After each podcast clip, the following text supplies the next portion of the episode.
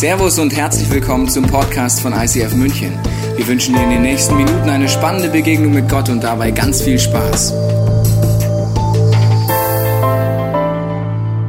Herzlich willkommen zu dem Finale von unserer dreiteiligen Serie zum Thema Sexualität. Wir haben uns seit drei Wochen eigentlich die gleiche Frage gestellt.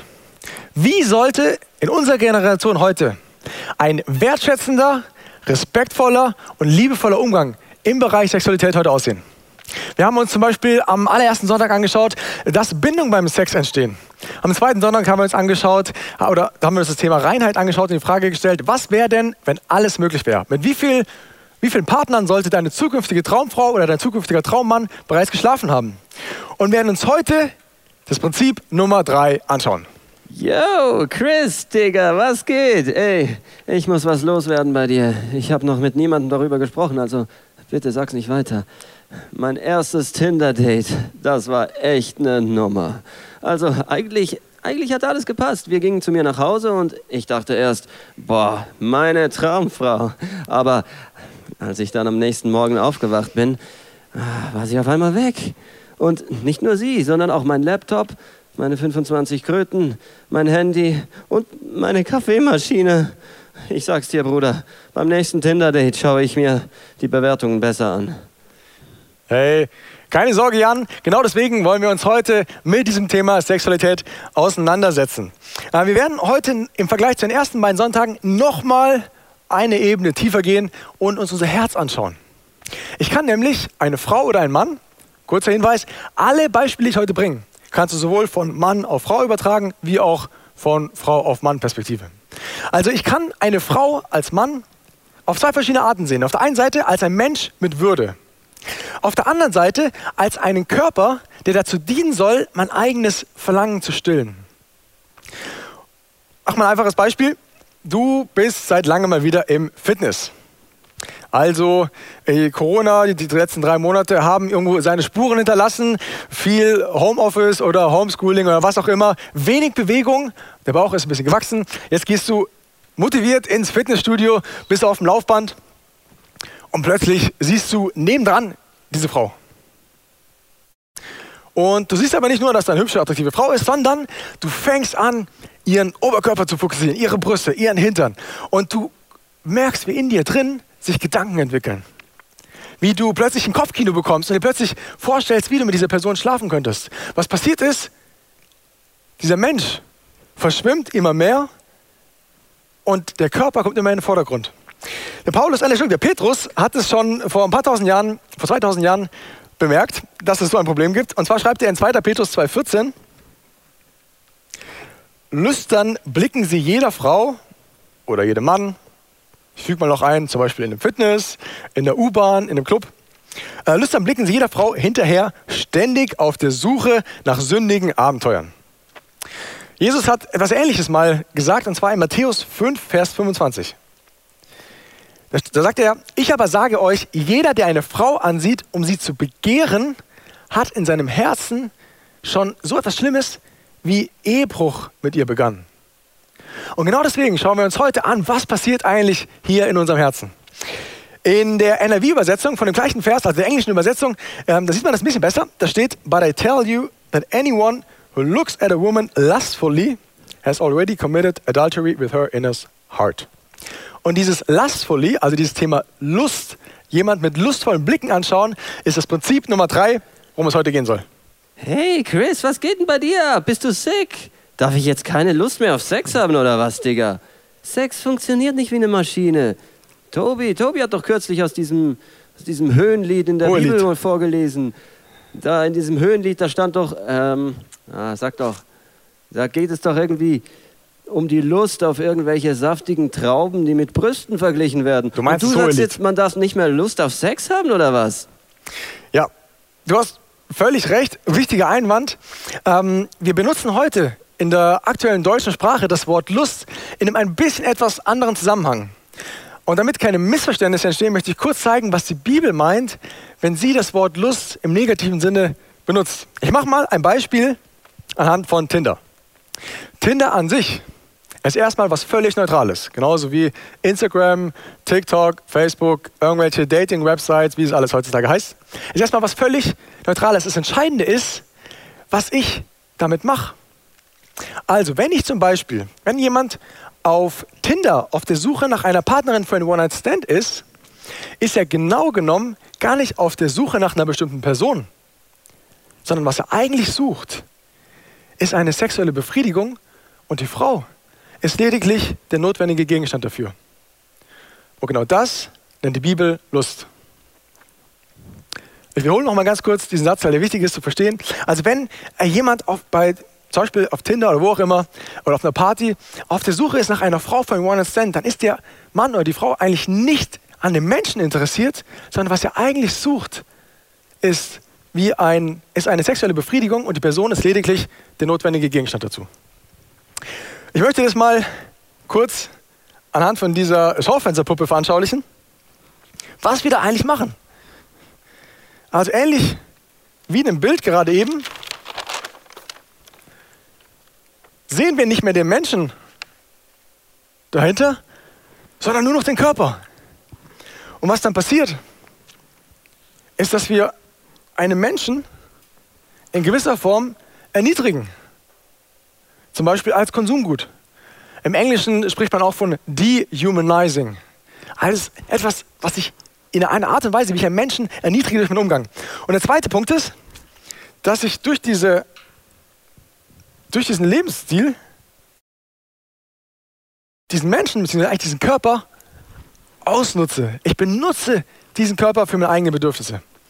Und es hört sich jetzt vielleicht in deinen Ohren irgendwie hart an, aber ich möchte ein einfaches Beispiel geben, wie das ganz praktisch aussehen kann. Ich habe ja die letzten Wochen ein bisschen erzählt, wie ich äh, groß geworden bin, dass in meinem Umfeld das völlig normal war, dass man unverbindlich mit jemand anders schläft. Und ich habe zum Beispiel eine junge Frau kennengelernt, mit der ich ein paar Mal geschlafen habe. Aber ich wollte sie, also ich wollte keine Beziehung mit ihr. Das heißt, ich wollte ihren Körper, ich wollte mit ihr schlafen, aber an sich war ich nicht mehr an diesem Menschen oder an seinem Leben, an ihrem Leben interessiert. Man nennt es heutzutage äh, Friends with Benefits, vielleicht schon mal gehört. Ähm, Freundschaft Plus oder F Plus heißt es ja heutzutage.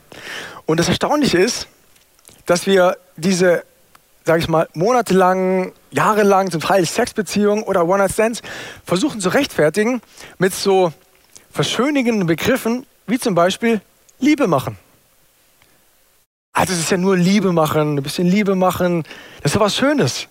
Aber wenn man ein bisschen nachdenkt, das habe ich gerade versucht dir zu zeigen mit den Pfeilen, um das ein bisschen aufzuschlüsseln, dann ist dieser Umgang, wie wir gerade in unserer Gesellschaft mit Frauen und Männern gegenseitig miteinander umgehen, nichts, hat es nichts mit Liebe machen zu tun, sondern es ist ein völlig entwürdigendes Verhalten, weil ich aus einem Menschen ein Konsumgut mache, was zur Befriedigung meiner eigenen Bedürfnisse dienen soll.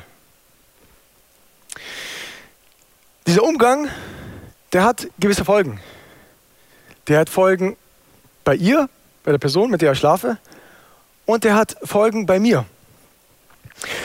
Ich habe zum Beispiel im Rückblick feststellen müssen, und das tut einem da mega weh, zu sehen, dass dadurch, dass ich diese Person über Monate lang signalisiert habe, dass das Einzige, was mich an ihr interessiert, ihr Körper ist, hat sie irgendwann angefangen zu glauben, dass das Einzige, was sie zu bieten hat, das Einzige, was sie ausmacht, das Einzige, was ihren Wert ausmacht, ihre Sexualität ist.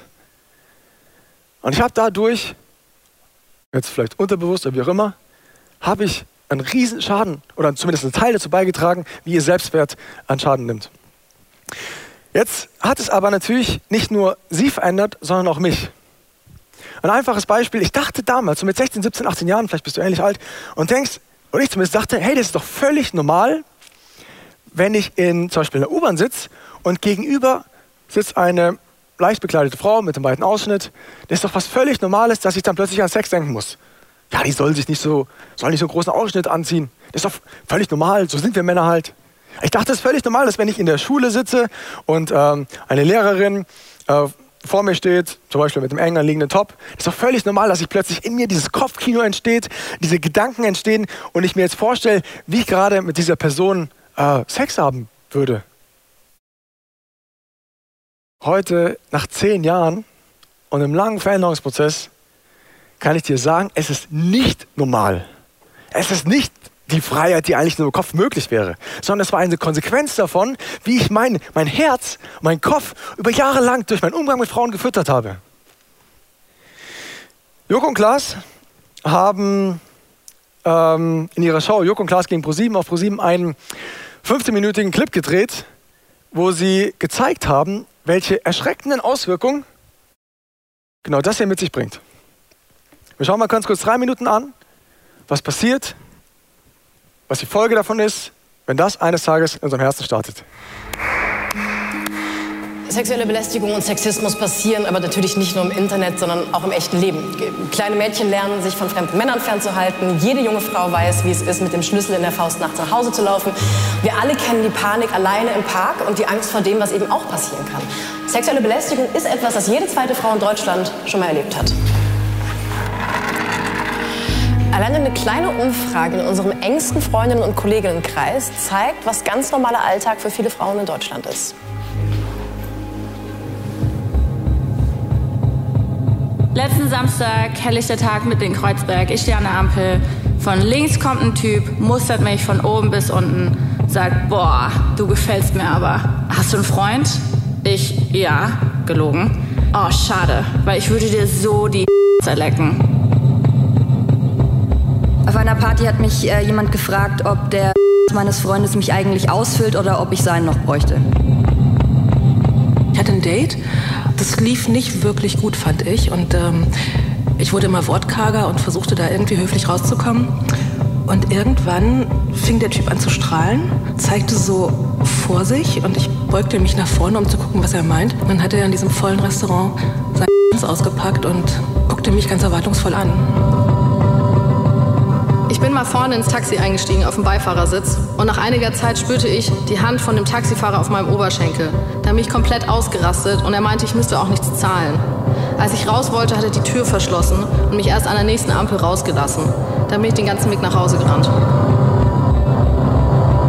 Ich bin bei meinem besten Freund im Zimmer eingeschlafen, hatte nur ein Kleid an und als ich aufgewacht bin, lag sein Mitbewohner nackt auf mir und hat versucht, mein Kleid auszuziehen. Und als ich ihn zur Rede gestellt habe, meinte er eigentlich nur, dann leg dich halt nicht mit dem Kleid in mein Haus. Letzte Woche stehe ich mit meinem Nachbarn im Treppenhaus und wir reden über irgendwas. Plötzlich streicht er mir über den Oberschenkel und greift nach dem Stoff meiner Sportleggings und sagt dabei, Wahnsinn, schönes Material, du machst auch echt viel Sport, ne? Das war nachts nach einer Party, da bin ich in den Aufzug eingestiegen und kurz bevor sich die Türen geschlossen haben, sind noch zwei Typen mit reingesprungen und kaum schließt sich die Tür, wurde ich schon eingekesselt und der eine hat seine Hand in meine Hose geschoben, der andere hat meine Brüste angefasst. Und so schnell konnte ich gar nicht gucken, wusste gar nicht, was passiert. Und dann haben sie die ganze Zeit nur gelacht und gemeint, ich soll mich nicht so anstellen. Und als die Türen wieder aufgegangen sind, bin ich weinend auf die Straße rausgerannt. Merkst du, was da gerade passiert in unserer Gesellschaft? Es ist genau das, dieser Umgang, wie wir mit Frauen und Männern umgehen, dass wir Menschen auf ein Konsumgut reduzieren und ihn benutzen für unsere eigenen sexuellen Bedürfnisse. Wir sagen, naja, das ist ja nur Liebe machen. Wir sagen, ja, ja, das ist doch nicht so schlimm, wie wir über Männer und Frauen reden in unserem Freundeskreis.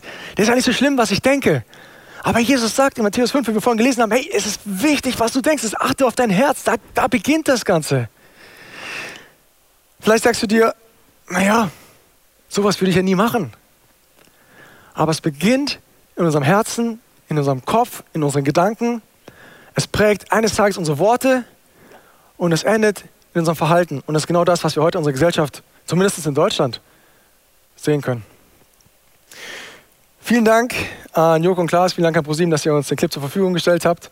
Ähm, wir wollen jetzt mal kurz reinschauen, was sagt denn eigentlich die Bibel?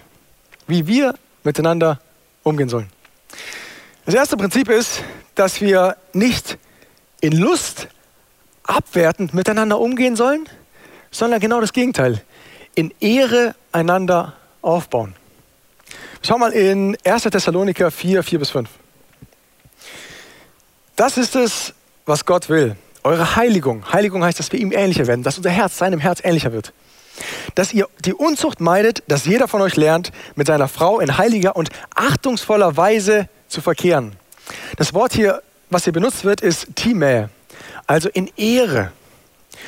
Äh, nicht in leidenschaftlicher Begierde, das ist hier dieses Wort Pathos, in Lust, was wir vorhin schon bei Jesus in Matthäus 5 gesehen haben, wie die Heiden, die Gott nicht kennen. Also was hier die Bibel sagt, ist, dass wir nicht in einer erniedrigenden Weise mit Menschen umgehen sollen, sondern genau das Gegenteil. Dass wir Menschen ehren sollen, dass wir Menschen durch unseren wertschätzenden Umgang sogar aufbauen können. Und gleichzeitig, das Prinzip Nummer zwei, sagt die Bibel, dass Gottes Idee nicht ein gegenseitiges Benutzen ist, sondern ein gegenseitiges Hingeben. Sieht man zum Beispiel Epheser 5, 25, ihr Männer liebt eure Frauen, wie auch Christus die Gemeinde geliebt hat und sich selbst für sie dahingegeben, um sie zu heiligen. Also ihr Männer liebt eure Frau, indem ihr euch, indem ihr sie benutzt. Nein, liebt eure Frau, indem ihr euch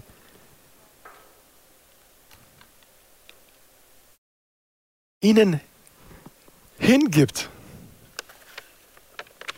Das ist das Bild, was wir eigentlich in der Bibel sehen, wie wir miteinander umgehen sollten. Das Spannende ist, an diesem letzten Gedanken sich hingeben, kann es sein, dass Sexualität gar nicht ein Geschenk von Gott ist, dass wir etwas bekommen, sondern in erster Linie, dass wir etwas geben können. Man sieht es zum Beispiel in 1. Korinther 7,4. Nicht die Frau verfügt über ihren Körper, sondern der Mann. Und ebenso verfügt nicht der Mann über seinen Körper, sondern die Frau. Ich glaube, dass diese Bibelstelle so oft missinterpretiert wird. Aber was hier steht, ist eigentlich nichts anderes, dass es ein gegenseitiges Geben, ein Hingeben ist. Bruder, warum machst du alles so kompliziert? Ich kann mich doch genauso gut in einer Beziehung jemanden hingeben. Warum muss ich da mit dem Sex bis zur Ehe warten? Ja, die Antwort ist, ich fasse es kurz zusammen.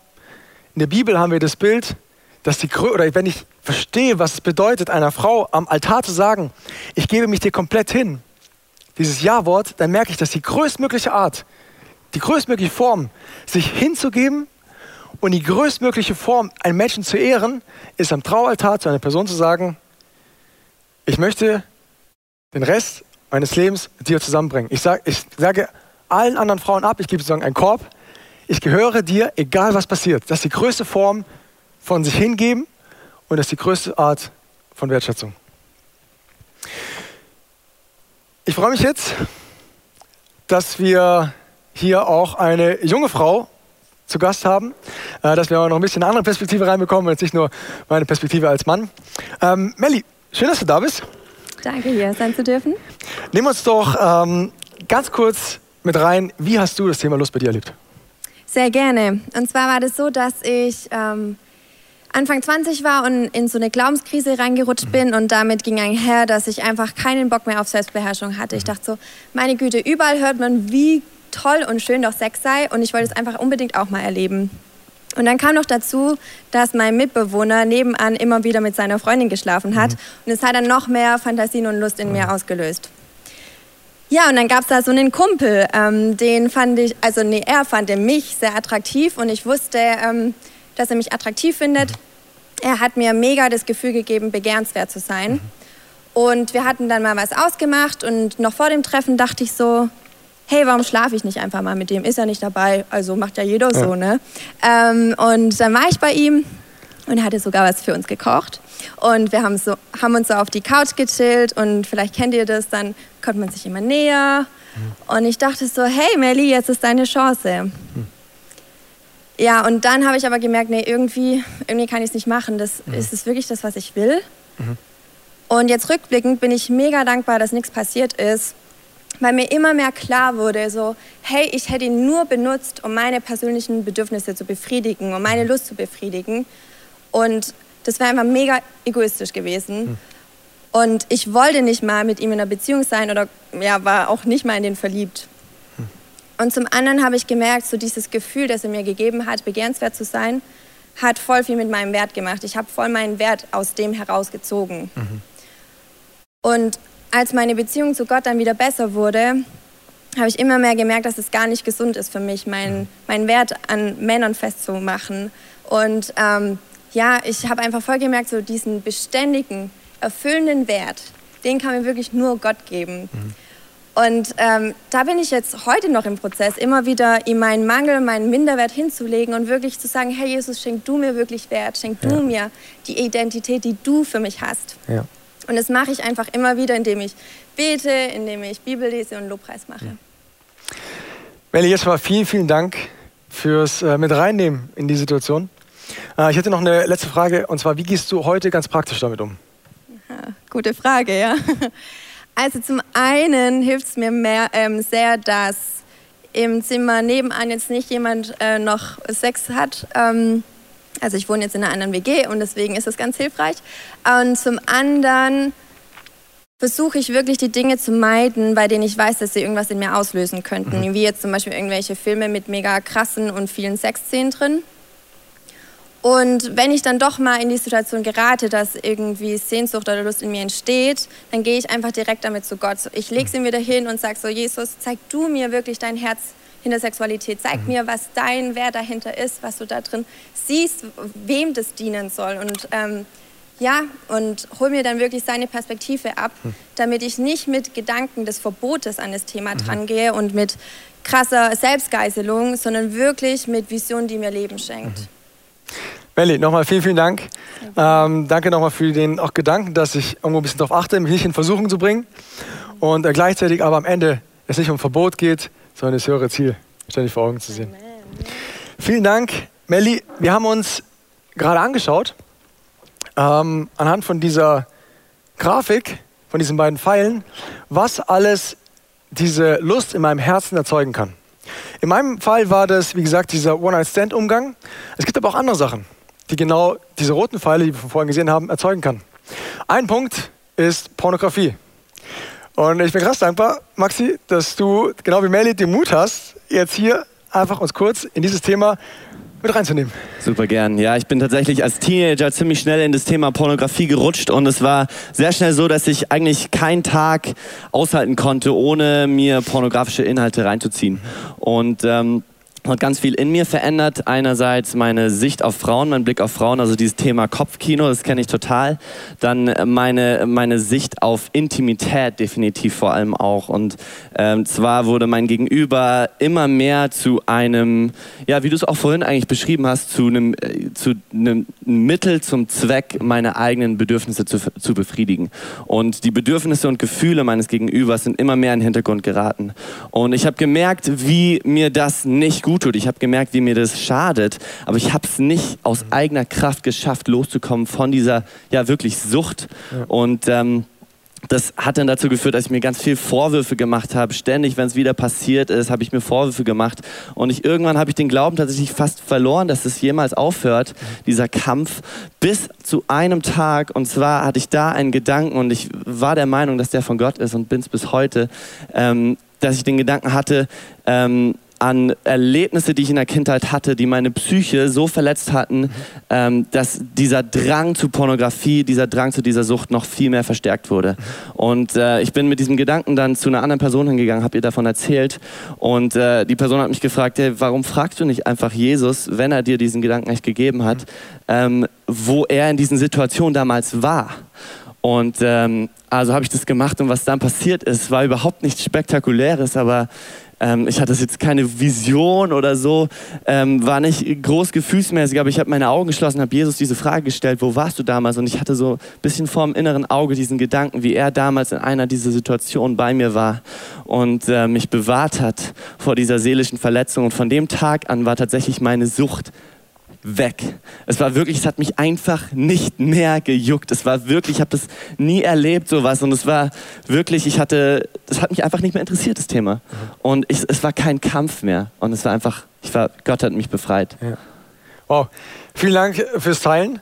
Ähm, krass, wie sowas passieren kann. Ich glaube, für mich der spannendste Punkt ist vor allen Dingen zu sehen, hey, es ist möglich. Ja. Wir können da komplett frei werden. Das siehst du, ja, ist normal. Wir können dann, das ist einfach völlig logisch, dass wir jeden Tag Lust auf Pornos haben. Ähm, dann eine Frage: Was würdest du jetzt jemandem sagen, der vielleicht gerade zuschaut und sagt, boah, ich würde mir wünschen, dass es so von heute auf morgen sich verändert hat, aber er trotzdem gerade am Kämpfen ist und er merkt, er kommt da nicht frei, äh, nicht los davon. Auf jeden Fall vertrau dich jemandem an. So dieses Thema, das, das beschäftigt einen riesen Großteil unserer äh, Bevölkerung in Deutschland. Und ähm, es gibt wenige Leute, die nicht äh, damit irgendwie ähm, so ein Stück weit auch abhängig sind von Pornografie. Und ähm, was es mit uns macht, dadurch, dass es so schambehaftet ist, ähm, ist, dass wir uns verstecken vor anderen Leuten. Und Scham ist immer etwas, was uns hindert davor, uns anderen Leuten anzuvertrauen. Und es verhindert tiefe, intime Beziehungen und Freundschaften. Und sobald wir aber diese Themen ansprechen, dieses Thema ansprechen, verliert die Scham ihre Macht. Und es ist so ein befreiendes Gefühl. Macht es auf jeden Fall. Maxi, vielen, vielen Dank auch. Gerne. Ja, an dich, Melli. Es ist äh, so kostbar, dass man Menschen hat, die einfach so einen Einblick in ihr Leben zu geben. Maxi hat gerade angesprochen, ein Punkt ist ja einfach mal ins Gespräch darüber zu kommen. Wir Männer sind so mutig, aber bei dem Punkt, da kneifen wir. Wenn es mal darum geht, einfach die Hosen runterzulassen, mit einem guten Kumpel oder einem guten Freundeskreis, wie Maxi gerade erzählt hat, einfach mal zu erzählen, hey, was beschäftigt mich eigentlich? Wo bin ich am Kämpfen? Einfach mal sich auszutauschen zu dem Thema. Ähm, ich würde gerne noch einen Punkt zum Thema Selbstbefriedigung am Ende hinzufügen. Nämlich, wenn ich hier dieses Prinzip verstanden habe, dass Gottes Idee von Sexualität ein sich hingeben ist, wird mir auch bewusst, was das Problem eigentlich von Selbstbefriedigung ist. Ich habe nämlich ganz lange, damit ganz lange gebraucht, um zu verstehen, was das Problem ist. Also Pornografie, das war mir irgendwie schon klar, dass es nicht gut ist dann irgendwann. Aber Selbstbefriedigung, ich meine, ich verletze doch da niemand. Weißt du, was passiert? Ich trainiere über Jahre lang genau dieses rote Muster mit den Pfeilen vorhin an. Dass es bei einer Sexualität, in dem Bereich Sexualität nicht um ein gegenseitiges sich hingeben geht, sondern es ist ein Nehmen. Und dieses Verhalten, dieses Mindset übertrage ich dann natürlich auch auf den Umgang mit Frauen, meine Beziehung und meine Ehe. Ich mache an dieser Stelle hier einen Punkt zum Thema Lust. Es ist ein ähm, kleiner Einblick in ein gewaltiges Thema. Und ich glaube, man sieht die Auswirkungen, man spürt sie überall, auch wenn wir denken, es ist alles normal. Es ist nicht normal. Ähm, und was ich hier festhalten möchte an dem Punkt, dass es definitiv sowohl One-Night-Stands, Sexbeziehungen nichts mit Liebe machen zu tun hat. Wir werden jetzt einen Song von den Obros hören, der heißt äh, Zurück zur Liebe. Und du kannst diese nächsten zwei, drei Minuten nutzen, ähm, einfach mal ein bisschen zu reflektieren, wie sieht es gerade bei dir aus. Wenn du schon Christ bist und Jesus kennst, dann kannst du auch direkt ihn fragen, Jesus, was, was ist eigentlich gerade der Stand in meinem Leben? Zeig mir einfach, wie sieht mein Herz aus und zeig mir, wie sieht dieser Bereich Lust gerade in meinen verschiedenen Bereichen aus.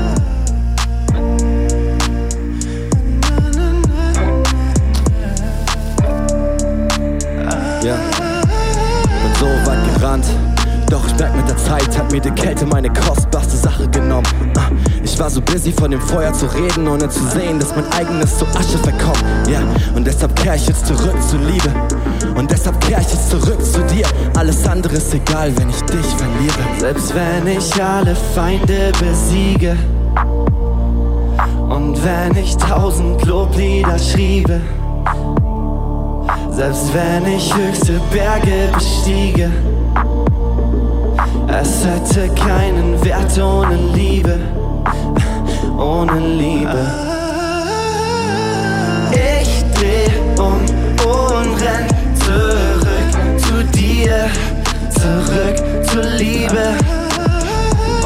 Ich kann nicht mehr, ich renn zurück zum Wir, zurück zur Liebe. Ja, denn bei dir ist es immer, immer noch am besten, immer noch am schönsten, weil ich bei dir echt bin, ganz egal wie weit ich von dir lauf, deine Liebe bleibt alles was ich brauch. Ja, ja, egal wie weit ich mich entferne, du bist, du bleibst in meiner Nähe. Ich kann nicht fliehen, will mich nicht wehren. Selbst wenn ich alle Feinde besiege, ja. Und wenn ich tausend Loblieder schriebe, yeah. Selbst wenn ich höchste Berge bestiege, ja. Es hätte keinen Wert ohne Liebe, ohne Liebe. Ich dreh um und renn zurück zu dir, zurück zur Liebe. Oh, ich kann nicht mehr, ich renn zurück zum Wir.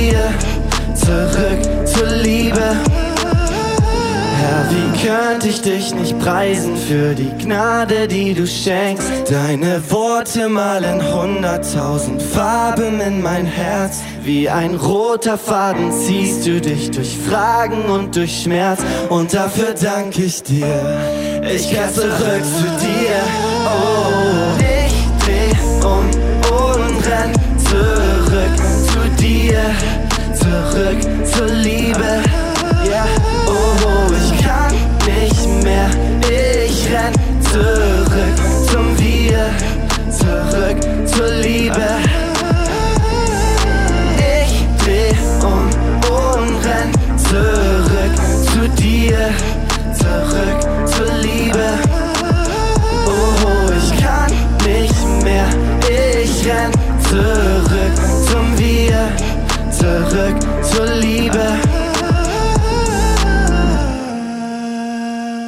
Wir sind nicht nur am Ende von der Predigt heute angekommen zum Thema Lust, sondern wir sind auch am Ende dieser dreiteiligen Abendserie zum Thema Sexualität.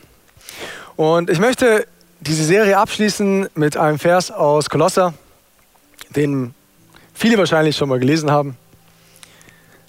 Und zwar steht dort, deshalb sollt ihr die Schwächen der Welt in euch abtöten, haltet euch fern von Unzucht, Unreinheit, Zügellosigkeit und falschen Leidenschaften. Das ist so ein Satz, den man wahrscheinlich schon sehr oft gelesen hat, überflogen hat und sich keine großen Gedanken gemacht hat, was könnte das mit mir zu tun haben. Ich möchte mal ganz kurz zeigen, was alleine in diesem einen Vers schon drinsteckt. Das Wort für Unzucht ist das äh, griechische Wort Poneia. Ähm, Poneia war unter anderem diese Bibelstelle vom ersten Sonntag, als wir uns das ganze Thema Bindung angeguckt haben, also die Bibelstelle, wo Paulus beschreibt, dass wenn ich mit einer anderen Person schlafe, ich automatisch, selbst wenn es eine Prostituierte ist oder ein One-Night-Stand im heutigen Deutsch, dass ich dadurch automatisch eine Bindung aufbaue, die wieder zerrissen wird, wenn ich mich von ihr trenne. Das zweite Wort Unreinheit, das ähm, Akatasia, haben wir uns am zweiten Sonntag angeschaut. Das ganze Thema, das Bild von der Rose, das Bild von, was bin ich eigentlich wert, was möchte ich, mit wie vielen Partnern sollte meine zukünftige Traumfrau schon geschlafen haben oder mein Traummann. Und das dritte Wort, was hier für Zügellosigkeit, für falsche Leidenschaften steht, ist das Wort Pathos. Also das Thema Lust. In anderen Worten, allein in dieser Bibelstelle, in diesem Vers, es gibt so viele weitere, steht schon dreimal drin, dass Gott sich wünscht, dass wir als Generation anfangen, neu zu hinterfragen. Wie sieht ein liebevoller, ein wertschätzender und ein respektvoller Umgang im Bereich Sexualität aus? Nur weil 98 Prozent der Leute in unserem Alter das komplett anders leben, heißt in Deutschland im Jahr 2020, heißt es nicht, dass das der richtige Umgang ist. Deswegen, zum Schluss möchte ich dich ermutigen, beschäftige dich mit dem Thema. Wir werden auf ähm, YouTube ein paar Quellen noch ähm, einfügen, dass du mal noch bei dir hast, wenn du ein bisschen tiefer einsteigen möchtest in das Thema. Und du hast jetzt gleich die Möglichkeit, wir werden gleich in den Worship wieder einsteigen, einfach ins Gebet zu gehen. Dass du einfach Gott begegnen kannst, dass du dein Herz aufmachst, wenn du noch nie irgendwie mit Gott geredet hast oder so. Es ist ganz entspannt. Versuch einfach mal, die Augen zuzumachen und zuzuhören. Mir ist wichtig am Ende zu sagen, Sexualität ist etwas Großartiges, etwas Wunderschönes. Und wie Melly vorhin schon gesagt hat, es geht nicht darum, irgendwelche Verbote zu haben oder irgendwelche Regelungen, irgendwelche Gesetze, die ich einhalten muss, sondern es geht darum, die Schönheit, die Prinzipien von Gott, die, äh, Schönheit im Bereich Sexualität zu erkennen und ein höheres Ziel zu haben. Vater, ich danke dir für diese Serie. Ich danke dir für das ganze Thema Sexualität. Ich danke dir, dass du diese geniale Idee hattest. Hätte ja auch einfacher sein können, dass wir uns wie Zellen irgendwie teilen. Ich danke dir, dass du so, ja, so eine coole Idee hattest. Und ich bitte dich, dass du uns hilfst, dass du unser Herz aufmachst, wenn wir vielleicht denken, ja, das ist so und so, dass du unser Herz aufmachst und wir neu uns öffnen für dich, dass wir sagen, Vater, ich weiß nicht genau, ich weiß nicht genau, wie die Wahrheit aussieht. Ich weiß nicht genau, was richtig ist im Bereich Sexualität oder nicht. Aber bitte hilf mir, die Wahrheit herauszufinden. Selbst wenn es meiner aktuellen Meinung widersprechen sollte. Amen.